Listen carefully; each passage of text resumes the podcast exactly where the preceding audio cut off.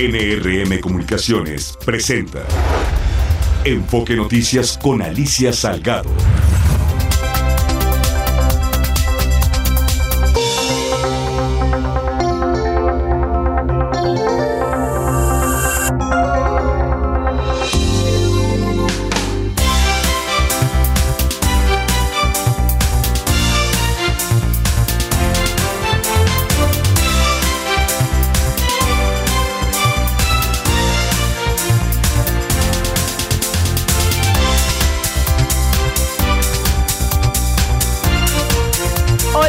¿Qué tal? ¿Cómo estás? Bienvenido a esta tu tercera emisión de Enfoque Noticias. Yo soy Alicia Salgado y como todas las tardes, noches te doy la más cordial bienvenida a esta tu emisión de todos los días, de la tardecita.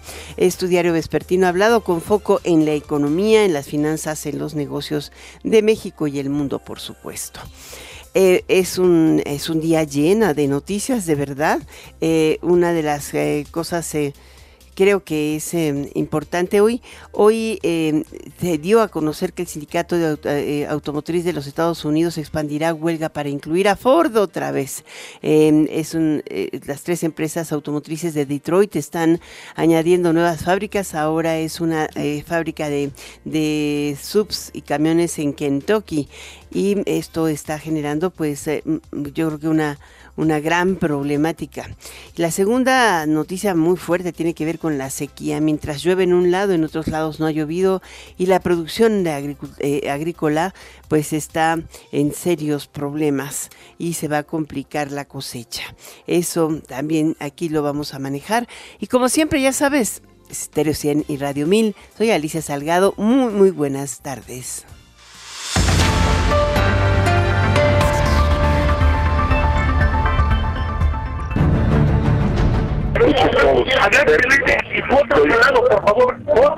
Voy en una ambulancia al hospital, fuimos un atentado grave. Nos lo mandan varias patrullas. Puerto de Virreyes, ahí te voy a ir en un condo rápido. El destino de esta Ciudad de México depende de la unidad de todas y todos nosotros. Hoy estamos escribiendo una nueva etapa en la historia de nuestra ciudad, donde las protagonistas y los protagonistas del cambio son ustedes. Hoy quiero pedirle su apoyo para coordinar la defensa de la transformación en la Ciudad de México.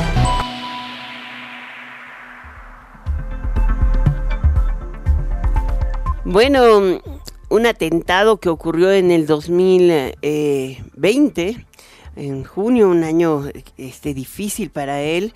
Fueron más de 414 disparos los que sobrevivió Omar García Harfush. en ese momento se dijo que era el policía más amenazado del mundo porque iniciaba la limpieza profunda. Había comenzado el desmantelamiento del famoso cártel de Tepito y esa historia a veces se nos olvida. Ahí está en ese momento la voz de él yendo en la ambulancia a la atención de... Y hoy en la mañana compareció ¿En dónde? ¿A dónde fue? ¿Por qué compareció? Pues por algo muy sencillo. Em, también está eh, viendo la de, su defensa. Él eh, eh, compareció por el atentado en su contra, presuntamente por parte del cártel Jalisco Nueva Generación. Hay 12 personas que se involucraron, que están detenidas, pero que sus abogados lo están, los están defendiendo, están en su derecho, pero diciendo que los testimonios de García Harfuch son inválidos porque estaba en camino al hospital o estaba siendo intervenido. ¿Qué tal? Eso ya se me hace una ridiculez terrible, ¿no? Para eso vamos a enlazarnos con el hace tres años, 14, 414 disparos recibió hoy. Eh, se perfila para ser el favorito de la, eh, bueno, es hoy el favorito en las encuestas para ocupar el cargo de jefe de la Ciudad de México, jefe de gobierno de la Ciudad de México. Omar García Harfush, aspirante a la candidatura de Morena a la jefatura del gobierno, ¿cómo estás? Bienvenido a Enfoque Noticias. Alicia, muy buenas tardes, muchas gracias por, por invitarme. ¿Qué se siente recordar aquel momento? Más que nada, lo que más recordamos pues es la la pérdida de, nuestros dos compañeros, que fue muy muy lamentable y muy sentida por por muchos de nosotros y, y pues obviamente también la, la lamentable pérdida de una víctima totalmente inocente que no tenía nada que ver, una mujer que perdió la vida lamentablemente por estar en el lugar, eh, pues en el lugar donde fue el ataque. Hoy dijiste en tu Twitter que mm, el mayor compromiso es eh, continuar construyendo una ciudad de paz. Em, ¿Ha costado trabajo?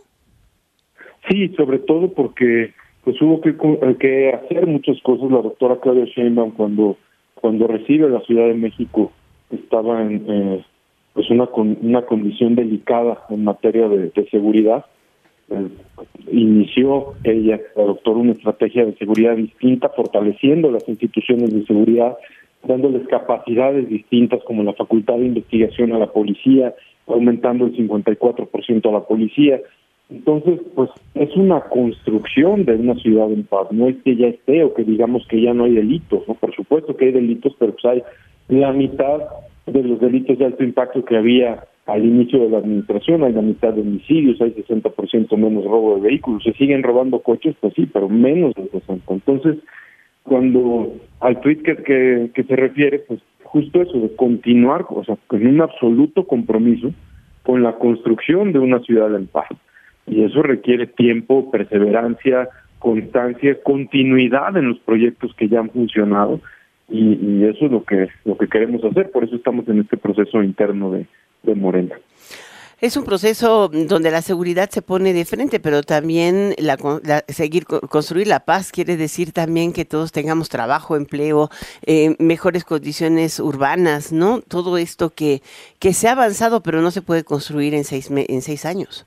Así es, exactamente. Hay hay hay temas muy relevantes para la ciudad: movilidad, educación, agua, donde ya hubo un avance importante pero que falta mucho por hacer. Por ejemplo, en movilidad, pues si bien está la doctora Claudia inició la renovación absoluta de la línea 1 así para que quede eh, como nueva, pero faltan otras líneas por por reconstruir, por arreglar, por mejorar en pocas palabras. En educación, lo IDECA para empezar, pues es un gran avance donde miles, eh, millones de niñas y niños son beneficiados, falta por hacer, entonces creo que es dar continuidad a los proyectos que ya están funcionando y redireccionar aquellos que tengan que ser perfeccionados. Ahora, hoy esta comparecencia de la mañana dice mucho. En los procesos de investigación en la Ciudad de México, eh, las, los policías inician la investigación y también ayudan a documentar las carpetas que se integran. ¿Cómo puedes estar seguro que, eh, o sea, ustedes pueden detener, pero la impunidad eh, se, se, crece o existe mientras la la fiscalía no presente bien la tarjeta y los jueces no determinen adecuadamente la culpabilidad de quien es culpable. ¿Esto cómo, cómo puede fortalecerse, Omar García Harfush? Creo que estos, este, esta administración se fortaleció muchísimo y, y, la principal ventaja, si lo puedo llamar así, que tuvimos en esta administración fue la coordinación. Si la policía no trabaja absolutamente coordinada con la fiscalía, obviamente respetando su autonomía, y con el Poder Judicial, difícilmente tenemos buenos resultados, porque entonces sucede lo que comenta, sale una persona libre, un delincuente libre, y la fiscalía puede decir pues, que la policía integró mal, y la policía dice la fiscalía no hizo su trabajo, y si los dos se ponen de acuerdo, es simplemente decir que el Poder Judicial no hizo su trabajo. Entonces, aquí no se trata de echar culpas, eh, nosotros estábamos sentados todos a la mesa de coordinación en, la, en, las mañanas que presidía la propia ex jefa de gobierno y eso pues nos permitió ver los errores de cada quien y sobre todo no, no, no solo los errores sino cómo mejorar la integración de las carpetas de investigación los informes policiales homologados etcétera para obtener mejores mejores resultados creo que la coordinación es el principal resultado para que esto funcione. Ahora, en materia de movilidad, ¿cuál sería la propuesta? Porque, bueno, hoy vemos colas impresionantes haciendo, esperando el microbús desde que la línea 1 del metro no funciona. Estas crecieron mucho más, aunque sí ha aumentado la oferta de, micro, de, microbuses, o más bien de metrobuses, que son gigantescos y más limpios. Pero también hay que revisar las otras líneas del metro, no tener los problemas que hemos ido acumulando por 60 o 50 años. ¿Esto lo tienes eh, en la propuesta central? Sí, por supuesto. Ahorita todavía no podemos hacer propuestas, pero una propuesta que es por sentido común es continuar mejorando el transporte público, porque del 100% de, las de la movilidad de las personas, el 70% es en transporte público, y de ese 70% de transporte público, 30% es en el metro. Entonces, pues de las de los 226 kilómetros de red que tiene el metro, pues hay que hay que continuar con las mejoras continuas. ¿no? El 30% eh, va en automóvil, entonces pues un 70 contra un 30, pues es evidente que donde mayor atención tenemos que poner es en el transporte público. Y transporte público no solo me refiero al metro, me refiero a metro, metrobús, RTP, trolebús, tren ligero, cablebús, etcétera. ¿Qué otros temas son em, relevantes? Me, encantaría volver un poquito al proceso judicial que se lleva en contra de los detenidos eh, por, por, el atentado que sufriste. Em, el, el cártel Jalisco Nueva Generación ha ido penetrando redes en toda la República Mexicana, pero la Ciudad de México es, eh, hoy por hoy, al menos no es visible eh, estas confrontaciones casi bélicas que, realizan en otros lados de, del país. Em, en la mañana me llamó mucho la atención este, este tema cuando compareces como víctima en la, carpeta de investigación por tu atentado, que los abogados siempre son impresionantemente hábiles. Estaban argumentando eh, en la defensa, anulando tu, tu testimonio porque compareciste estando en el hospital. ¿Eso es válido?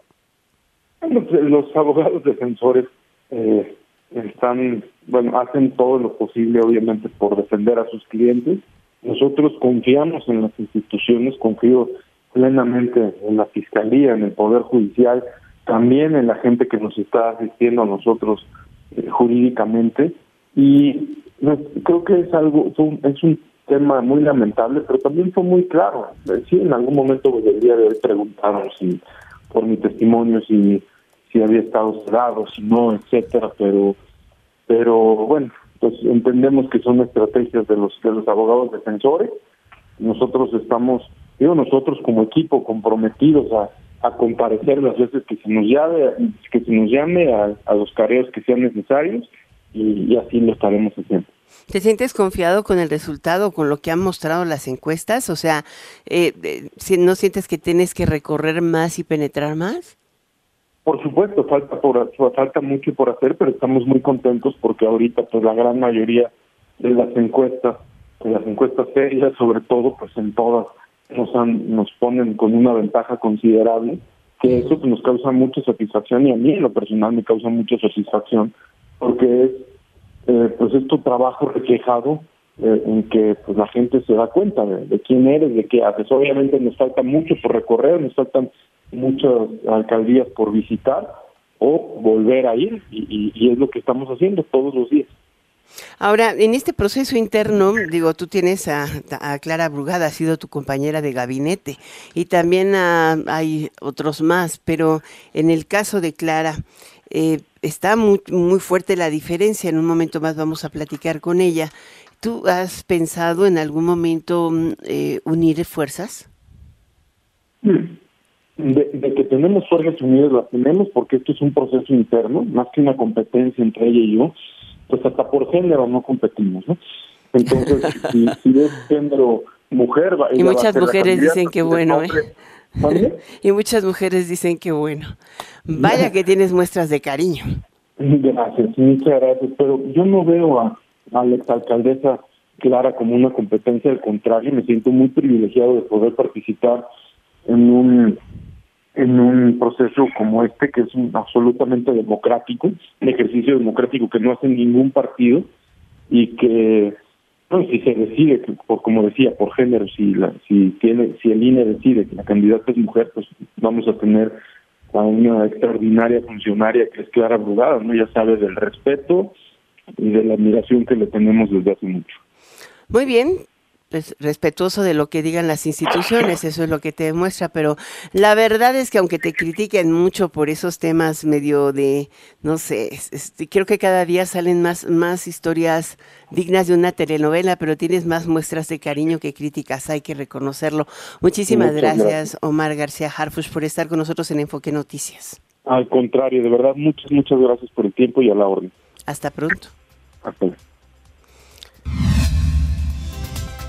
Bueno, vamos directamente a las notitas del día, que ya eh, la mayoría de los miembros del Comité Federal de Mercado Abierto eh, ve con aún probable que haya un alza en el rango de las tasas de interés antes de que finalice el año.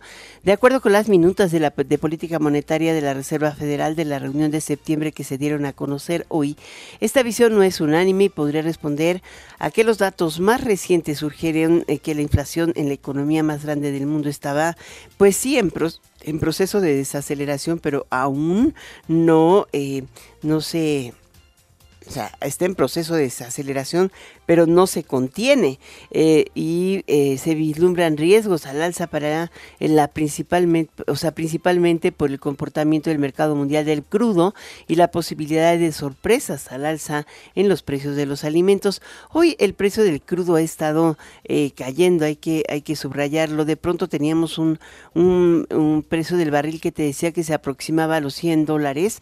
¿Qué será? Hace apenas dos semanas y de ese periodo hacia acá incluyendo o pasando por el conflicto em, que se presentó con, con, el acto terrorista de Hamas sobre Israel y la respuesta de Israel sobre Palestina, no ha tenido, no ha regresado a esos niveles, al contrario, ha ido bajando paulatinamente y, y se dice que muy probablemente está llegando o está habiendo un suministro mayor de crudo del que originalmente la OPEP se comprometió. Es algo que se está revisando internamente. Y en otras noticias importantes, hoy, eh, aunque organismos del gobierno pidieron ampliar eh, el incentivo fiscal para capitalizar Nishoring, ahí no se contentan, por Dios. Este, hoy la Secretaría de Hacienda y Crédito Público en la mañanita publicó un nuevo decreto que otorga estímulos fiscales para detonar el nearshoring en 10 ramas eh, o 10 sectores específicos que podrían aprovecharlos si se instalan en cualquier parte del país, no solamente en, eh, en, la, en la zona del sureste o en el corredor transísmico.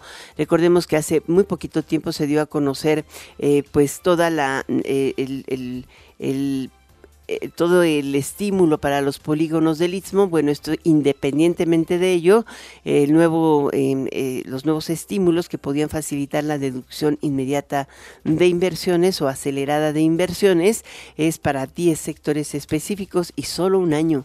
Así es de que si no los aprovechas se te va la feria, como dicen por ahí. La petrolera estadounidense ExxonMobil, acordó la compra de Pioneer Natural Resources en 59.500 millones de dólares, en lo que representa el mayor acuerdo en el sector petrolero y gas de las últimas dos décadas para crear a un jugador predominante en la industria del equisto. Em, la adquisición a un precio de 253 dólares por acción le dará a Pioneer una prima de alrededor de 7% frente a su valor de cierre del martes pasado que fue de 55.400 eh, millones de dólares. Y hoy el Banco de México lanzó la moneda por los 200 años del, del Colegio Militar. Es una moneda verdaderamente bonita. Em, fíjate que sí está bonita. Es, eh, es una moneda conmemorativa de 20 pesos que guardarla está es, es, bueno para guardarla, sinceramente. Es eh, de colección muy bien hecha. Vamos a un corte, regresamos enseguida. Enfoque Noticias con Alicia Salgado por Stereo 100, 100.1 de FM y 1000 AM. Continuamos.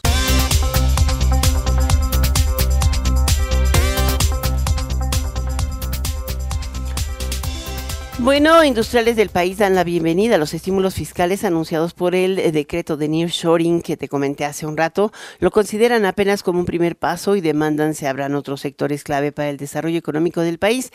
Eh, eh, me parece que hay que ir paso por paso, pero estos 10 sectores tienen, tienen un porqué. Ernesto Gloria. Alicia Auditorio de Enfoque Noticias Industriales del país agrupados en la CONCAMIN aplaudieron la decisión del gobierno mexicano para otorgar estímulos a sectores claves de la industria exportadora, anunciado por la Secretaría de Hacienda. Señalaron que con estos instrumentos las empresas mexicanas estarán mejor posicionadas para aumentar su productividad y competitividad internacional. Añadieron que el impulso a la inversión y a la capacitación del talento humano es una condición necesaria para poder competir en un entorno global complejo. Advirtieron que con esas medidas se consolidará la posición de México como principal socio comercial de Estados Unidos, al tiempo que se dan pasos para construir la región más competitiva del mundo. Sin embargo, la CONCAMIN señaló que este acuerdo puede ampliarse a otros sectores para conseguir mayores beneficios a toda la economía del país consideró que este apenas es un primer paso y da muestra del compromiso con la política industrial que el país necesita para capitalizar la coyuntura, a fin de que se traduzca en mayor crecimiento económico, creación de empleo y el bienestar de la población. Alicia, la información que les preparé. Muchísimas gracias, Ernesto Gloria. Y bueno, también Xochitl Galvez, la coordinadora de los trabajos del Frente Amplio por México, la candidata presidencial, pues la virtual candidata presidencial, en reunión con integrantes de la Confederación de Cámaras Industriales del país, de México, también celebró el decreto de nearshoring. Escuchemos. El decreto que hoy sale sobre el nearshoring me encanta me encanta porque ese es el camino, los incentivos, esta idea de crear capital humano que yo se las he expuesto ya en unos momentos.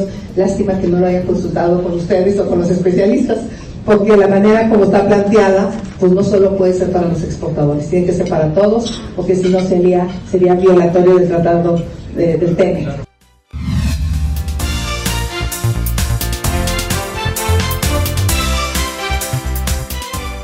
Tenemos en la línea al subsecretario de Hacienda y Crédito Público, Gabriel Llorio. Hoy en la mañana, en el diario oficial de la Federación, apareció un decreto de la Secretaría de Hacienda y Crédito Público por el que se otorgan estímulos fiscales a sectores claves de la industria exportadora eh, que permiten la deducción inmediata de inversiones en bienes de nuevo activo fijo y la deducción adicional de gastos de capacitación.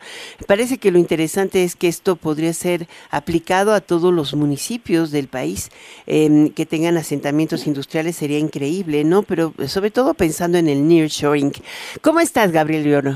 Hola, Alicia, muy bien. Muchas gracias por, la oportunidad. ¿Por qué no nos das, nos, nos cuentas en qué consiste en, los estímulos que se están eh, dando y a qué sectores beneficiaría y mm, a qué partes del país? Sí, por supuesto, eh, y te agradezco de verdad la oportunidad para, para hablar de este segundo decreto. Es, es un decreto es un nuevo decreto, es diferente al primer decreto que emitimos para las zonas, eh, para los polígonos de los parques industriales en el Istmo.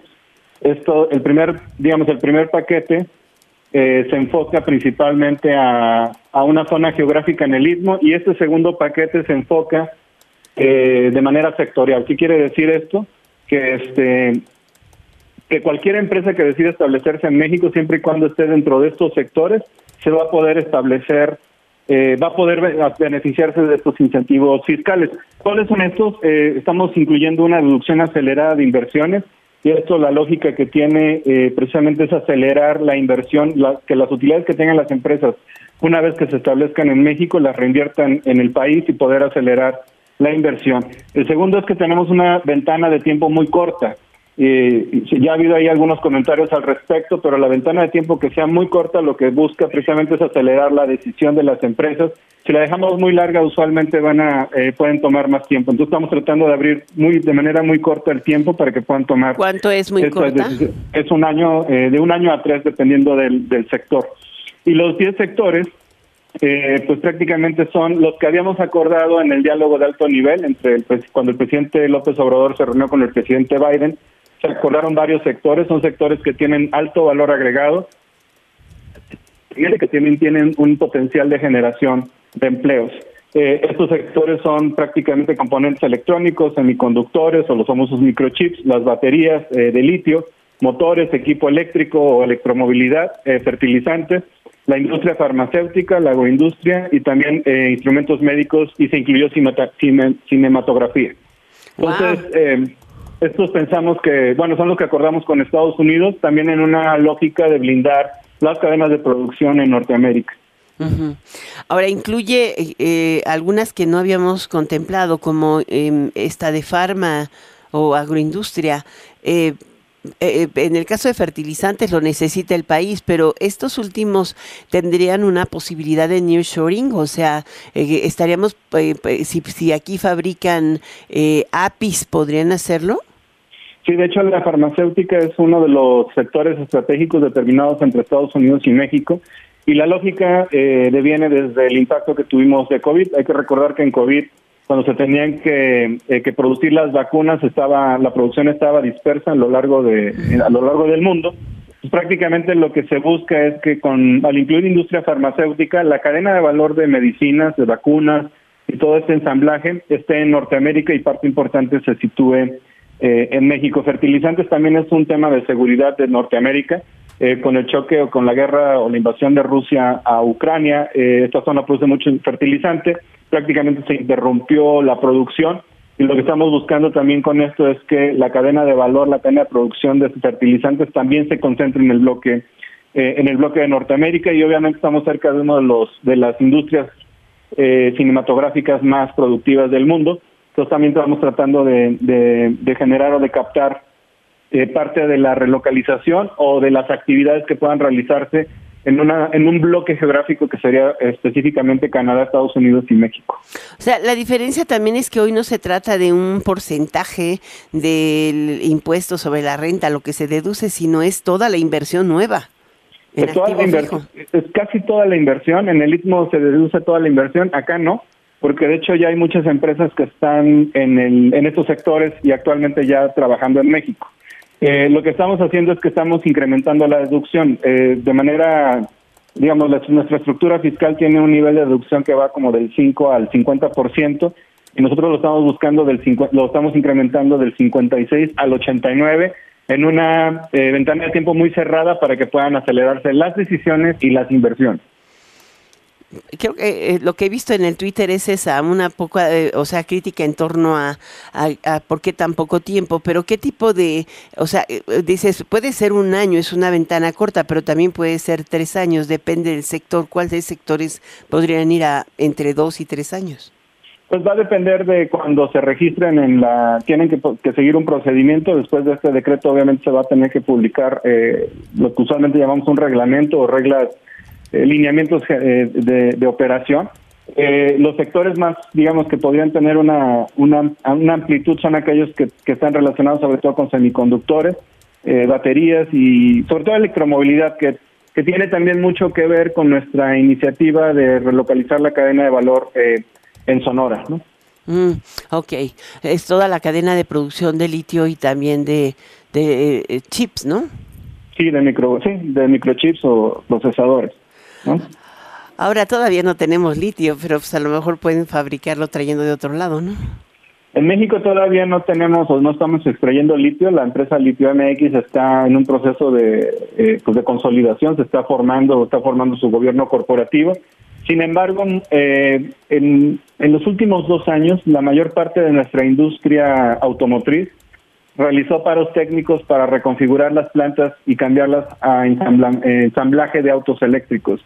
Actualmente México ya tiene capacidad de ensamblaje de autos eléctricos, cosa que no teníamos hace dos años. Eh, y parte de la cadena de litio todavía va a ser importada desde China. lo que nos han dejado ver las empresas es que les gustaría relocalizar la cadena de litio a México e importarlo en México para ensamblar en México. Entonces, en ese sentido, probablemente va a haber una segunda oleada eh, de relocalización de empresas precisamente más vinculada a, a como esta cadena de, suministro de, o de proveedores. eh, eso lo estamos viendo casi la Pero lo tienes en tres lugares del país, que es ahí en Sonora, otra parte en Coahuila y otra parte en Bajío, ¿no? Sí, precisamente en lo que se genera la industria de extracción y refinamiento, lo podríamos llamar de litio, y, y se enlaza toda la cadena, probablemente las empresas van a traer su cadena, su van a, van a hacer importaciones de las eh, baterías a México. Pues en ese en ese inter lo que estamos tratando es de facilitar la relocalización también de la cadena de, de, baterías en lo que se va generando la extracción del litio MX eh, en el Sonora y en otras zonas de la República también. Bueno, pues muchísimas gracias, gracias Gabriel Llorio, subsecretario de Hacienda y Crédito Público, por estar con nosotros y platicarnos de este importantísimo decreto. Cambia la jugada y es hoy, hoy llegan y aprovechan, si no, se les va el avión. Gracias, Al contrario. Hasta luego. Buenas noches. Muchas gracias. Bueno, es momento de hacer una pequeña pausa. Regreso enseguida. Enfoque Noticias con Alicia Salgado por Stereo 100, 100.1 de FM y 1000 AM. Continuamos.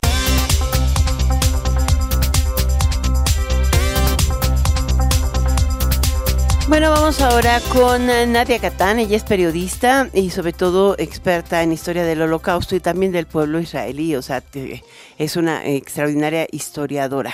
¿Qué tal, Nadia? ¿Cómo estás? Hola, ¿cómo estás? Me da mucho gusto saludarte. Igualmente. Eh, hay un tema que a todo mundo nos interesa saber. A veces eh, entender a Hamas es algo complicado, sobre todo porque es un grupo terrorista, no es un pueblo ni una sociedad reconocida.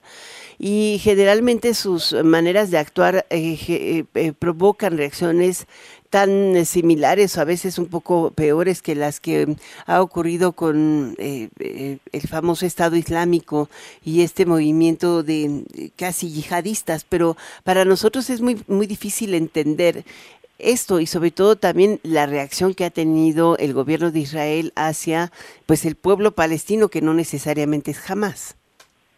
Claro, y la verdad es que debemos de entender, eso es quizá el reto que tenemos todos nosotros en este conflicto, separar, lograr separar el pueblo palestino de Hamas.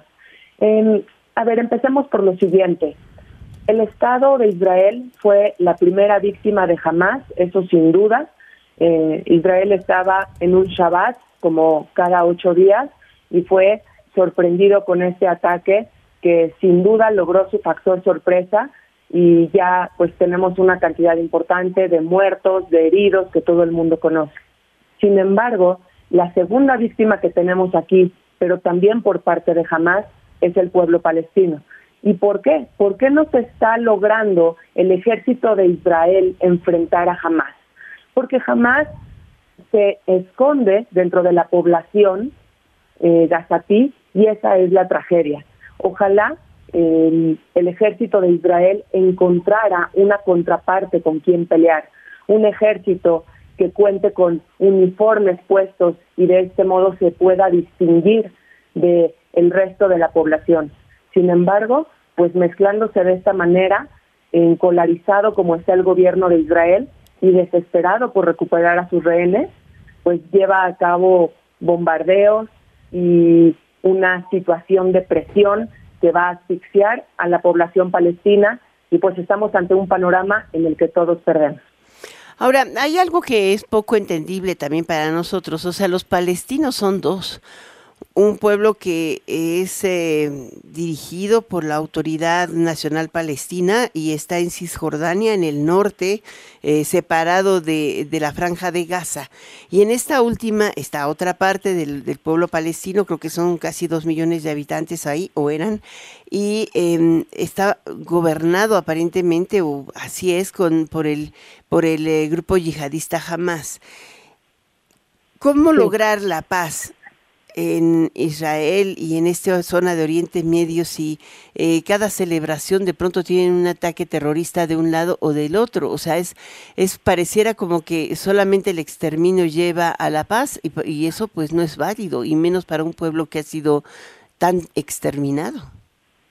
¿Qué puedo decirte? La historia es un gran maestro y aunque a la gente no le gusta voltear hacia atrás y aprender de la historia, ahí la tenemos cuando un, en un país árabe, que fue Egipto, que estuvo luchando contra el Estado de Israel, tanto en 1948 como en 1967 y luego en la guerra de Yom Kippur, hubo un portavoz que fue Anwar al-Sadat, que después eh, decidió ya entablar negociaciones y hacer la paz con Israel, el Estado de Israel estuvo más que dispuesto y devolvió toda una península que incluso era mucho más grande que el territorio israelí, a cambio de una sola, una sola cosa, que es reconocimiento y paz. Lo mismo sucedió con Jordania, con el rey Hussein de Jordania en la década de los 90, cuando dijo estoy listo para la paz y entonces Isaac Rabin y Hussein firmaron la paz. Y son acuerdos de paz que se han mantenido hasta el día de hoy afortunadamente. Esto que nos enseña que cuando el Estado de Israel ha encontrado un eh, contrincante con quien negociar, entablar eh, negociaciones de paz, se han llegado a estos acuerdos. Aquí con Hamas la historia es muy diferente. ¿Cómo negociar con personas que tienen una capucha en la cara? ¿Cómo negociar cuando no hay un portavoz fidedigno que realmente represente al pueblo palestino? ¿Cómo negociar con personas que decapitan bebés? Porque la noticia en la que soldados israelíes encontraron 40, 40 eh, bebés asesinados, muchos de ellos decapitados, pues nos demuestra la calidad humana que hay en el enemigo, que es jamás, y cómo negociar de esta manera. Yo, yo no sé si hay demasiadas coincidencias, pero estaban por firmar la paz con Arabia Saudita en un movimiento pues interesantísimo, un mejor acercamiento entre Israel y Arabia, Saudita, y a un día de que se celebrara o se, se, eh, no, es, no hay una celebración en ello, pero em, se recordara el 50 aniversario de la guerra de Yom Kippur, lanzan este ataque tan impresionante.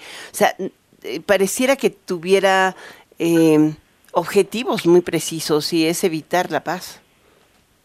Sin duda, eh, hay temas que a veces dejamos de lado, pero son importantes.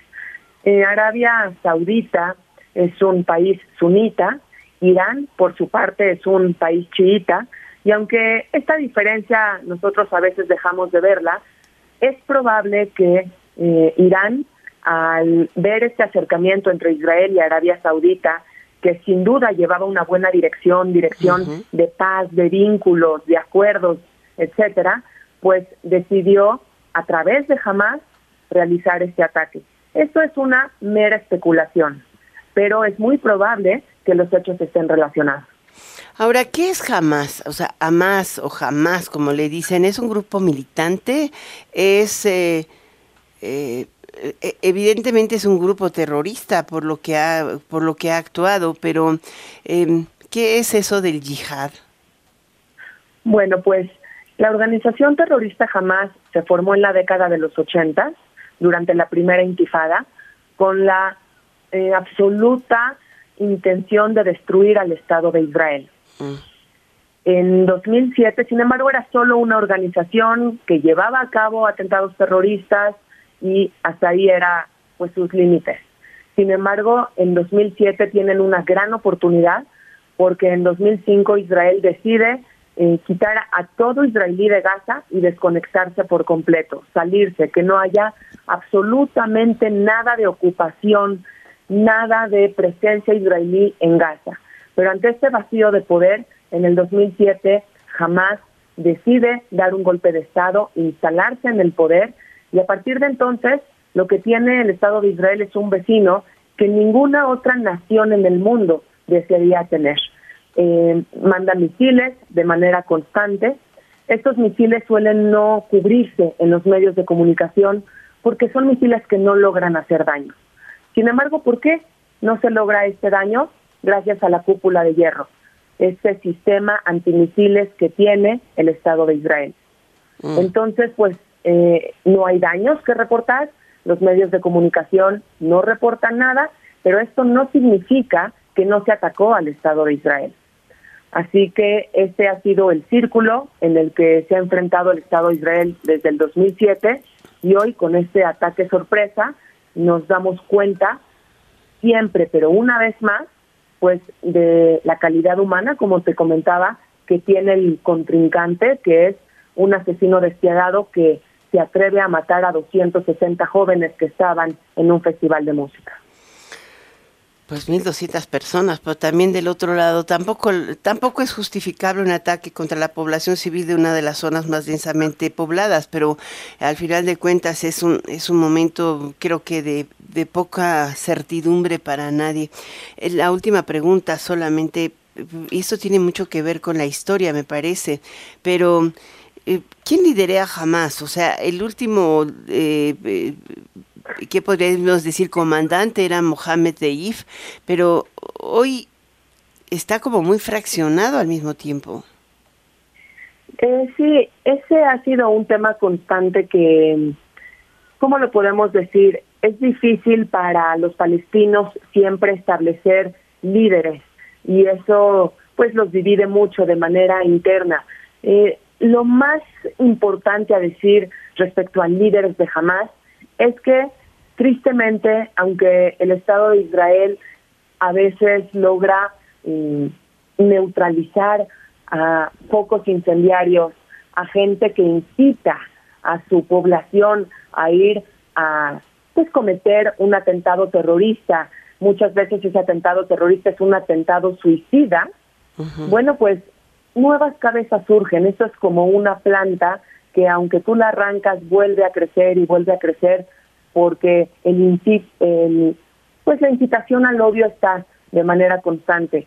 Hay que aclarar que el Estado de Israel utiliza mucho sus pues sus armas para proteger a los civiles. Esa es siempre la intención, mandar a los civiles a los refugios y mandar a los soldados al campo de batalla. En Hamas los protocolos son completamente al revés.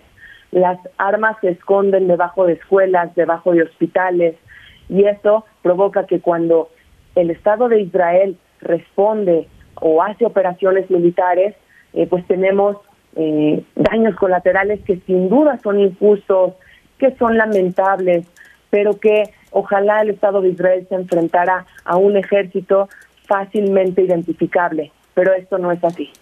Pues no, no es así. Muchísimas gracias, gracias por estar con nosotros hoy aquí en Enfoque Noticias. Es una, es una muy rica charla. Gracias Nadia Catán, periodista y sobre todo historiadora del holocausto, pero de, de, Israel. O sea, nos hace entender no solamente el punto de vista de Israel y su reacción en estos momentos, sino también explica esta, el, qué hay detrás de esta confrontación, esta división del mismo pueblo palestino. Muchísimas gracias por estar con nosotros en Enfoque Noticias. Gracias por la invitación. Hasta la próxima. Hasta la próxima. Voy a un corte, regreso enseguida. Está usted escuchando Enfoque Noticias por Stereo 100, 100.1 de FM y 1000 AM. Regresamos con Alicia Salgado.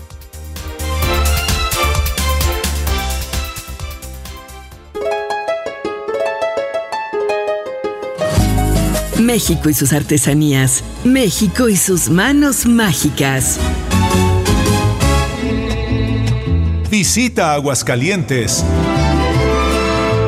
y busca sus famosos deshilados, una artesanía que se ha transmitido por generaciones para que manos mágicas continúen asombrando al mundo con blusas, vestidos, manteles y cortinas que se cotizan internacionalmente y que en Aguascalientes resultan muy accesibles. Y no olvidemos las famosas calaveras de José Guadalupe Posada. Orgullosamente hidrocálidas. En cada rincón del país nuestros artesanos tienen mucho que ofrecerte. Compra y regala sin regatear las maravillas que producen las manos mágicas de México. NRM Comunicaciones. Enfoque Noticias con Alicia Salgado por Stereo 100, 100.1 de FM y 1000 AM. Continuamos.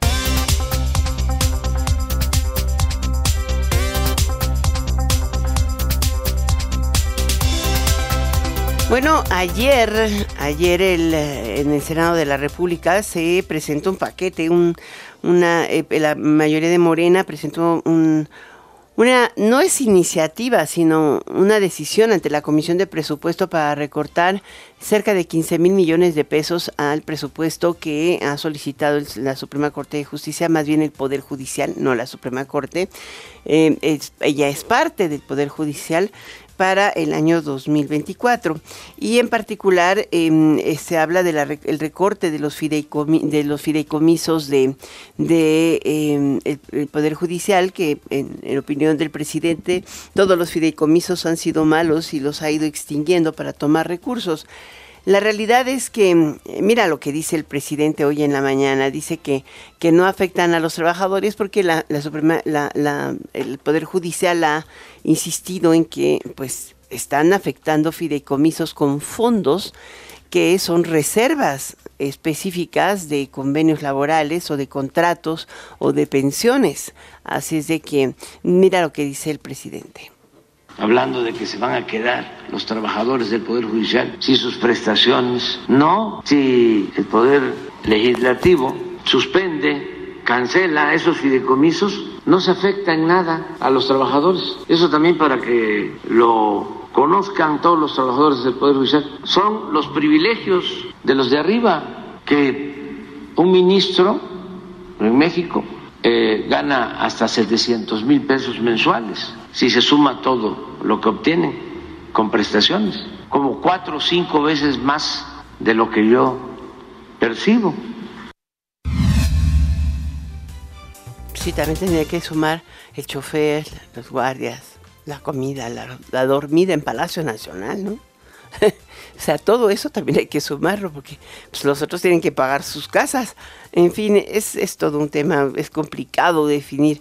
Pero aquí vamos a escuchar algo que es interesante. La, eh, yo tengo aquí una, una tarjeta que dice que eh, esta iniciativa de ley aprobada ayer en la Comisión de Presupuesto y Cuenta Pública de la Cámara de Diputados, que supone la extinción de fideicomisos, sí afecta a las y los trabajadores del Poder Judicial de la Federación. Son 13 de 14 fideicomisos, porque eh, están seis de ellos, seis de los 14, eh, o de los 13 a extinguir están relacionados con obligaciones patronales cuyo cumplimiento constituyen derechos de las y los trabajadores tanto laborales como de seguridad social, como pensión, vivienda, cobertura de salud y retiro.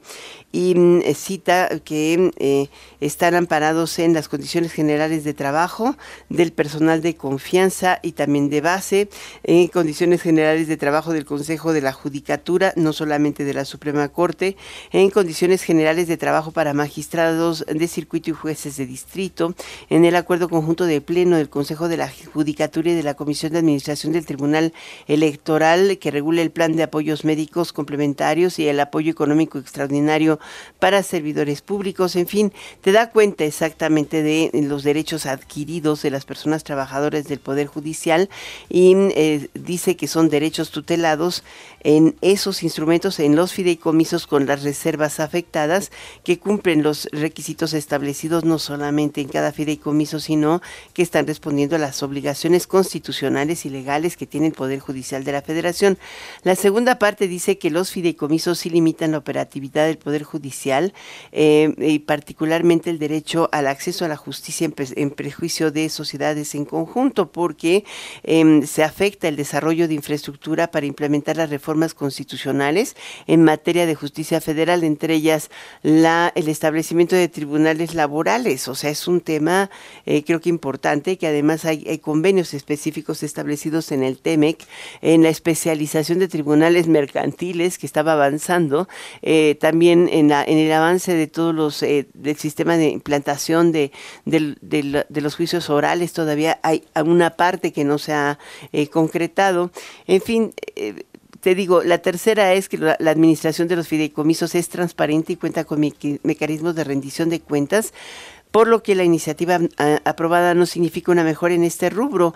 De hecho, presentan pues toda la información disponible en, en, la página del Consejo de la Judicatura y también de la Suprema Corte de Justicia. Y finalmente dice que aquí no se trata de fideicomisos dirigidos, como dice el presidente, para el pago de prestaciones ni sueldos de ministras y ministros.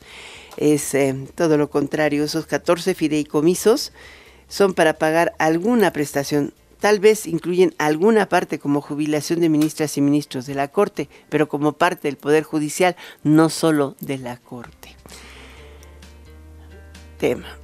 Vamos contigo. Ah, no, ya no, ¿verdad? Bueno, expliqué todo. Muchísimas gracias. Eh, hasta mañana vamos a seguir con más noticias. Soy Alicia Salgado, muy buenas noches. Te dejo con Daniela Inurreta en Golden Hits por Stereo 100 y Radio Min.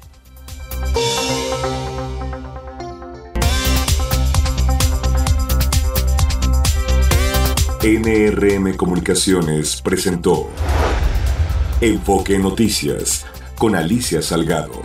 Lo esperamos el día de mañana en punto de las 6 horas en Amanece con Martín Carmona. Claridad en información.